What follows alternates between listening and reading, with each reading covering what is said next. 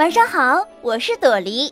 前面的故事我们讲到，纣王在三个妖精的蛊惑之下，做尽了坏事，如今已经众叛亲离，江山不保了。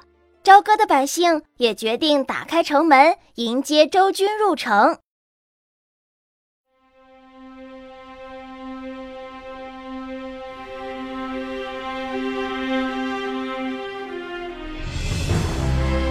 这天夜里。姜子牙正在寝帐中静坐，忽听来人报告：朝歌老百姓打开了城门，向周军献城了。子牙高兴地捋着胡须，点头含笑道：“全在意料之中。各个城门只准进兵五万，其余全部在城外驻扎，不许入城搅扰。入城的将士不许随便杀人，不许擅自拿老百姓的财物。”违者定按军法销售。于是点了二十万人马，连夜进入朝歌，屯扎在午门，杀声响成一片。这时纣王在宫内正和妲己饮酒，忽然听到杀声连天。纣王忙命令左右出去看看出了什么事情。过了一会儿，公关气喘吁吁的进来报告：军民陷了朝歌城。天下诸侯都驻扎在午门了。纣王和妲己惊骇得慌成一团，又听见周营里连连发炮，金鼓齐鸣，有如地覆天翻之势。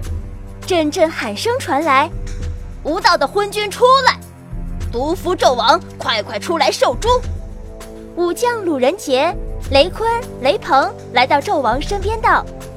如今都城已破，兵临皇城，我们只能背城决一死战，否则只有束手就擒了。纣王把心一横，吩咐整点御林军人马，自己穿上甲胄，手提金背刀，上了逍遥马，由鲁仁杰保驾，雷坤、雷鹏为左右翼，冲出午门。见周营里两杆大红旗迎风招展，队伍整齐森严。皓首苍颜的姜子牙，全身铠甲，手执宝剑，骑着四不像，站在队伍最前面。门人众将势力两旁，威风凛凛，气宇轩昂。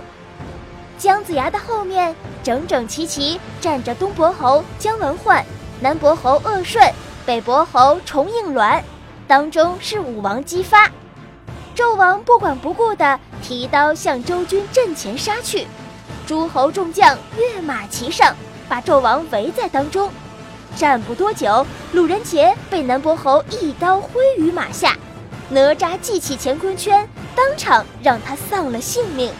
杨戬举刀劈了雷坤，雷震子一金棍结果了雷鹏。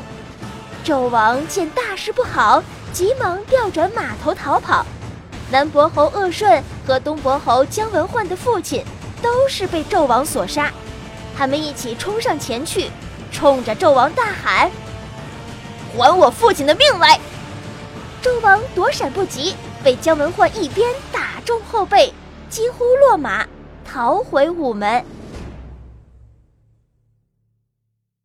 纣王来到内宫，妲己、胡喜妹、王贵人前来接驾。纣王见这三位宠姬，不觉心头酸楚，语言悲咽。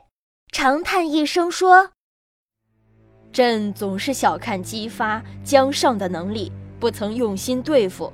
谁想到他们会纠集天下诸侯，竟然打到朝歌皇城之下呢？朕静坐自私，估料皇城不能久守，商朝亡在旦夕，像成汤传位二十八世都平安无事，谁知传到我手里就要灭亡呢？”我有什么脸面去见先帝于地下？现在后悔也来不及了。你们这三位美人儿与朕相处这么久，一旦分离，我也很不忍心。说着，簌簌落泪哭了起来。妲己伏在纣王膝上，哽咽着说：“贱妾一生蒙陛下眷爱，我将楼心刻骨，永世难忘。”今日不幸遭此离乱，但不知陛下要离开我们到哪儿去呢？纣王擦一把眼泪说：“朕恐怕被江上俘虏，犹如我万圣之尊。今日和你们三人分别，自有去向。”说完，走了出去。妲己见纣王走出后宫，对二妖说：“纣王这一去，想必是要自尽。”稍一停顿，他又破涕为笑。这几年来，我们可算把商朝一个天下断送得干干净净，完成了女娲娘娘交给的使命。只是如今我们往哪里去好呢？九头雉鸡精说。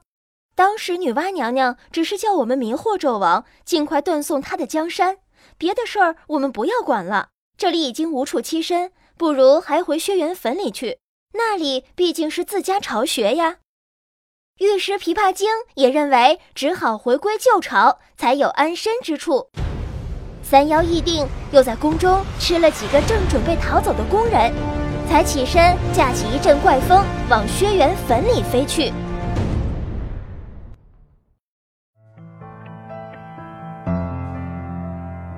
哼这三个妖精真是坏，临走还要再吃人。我不相信女娲娘娘会饶过他们。就算女娲娘娘不追究，姜子牙也不会同意的。这三个妖精会有什么下场？纣王又会怎么样？我们明天继续，再见。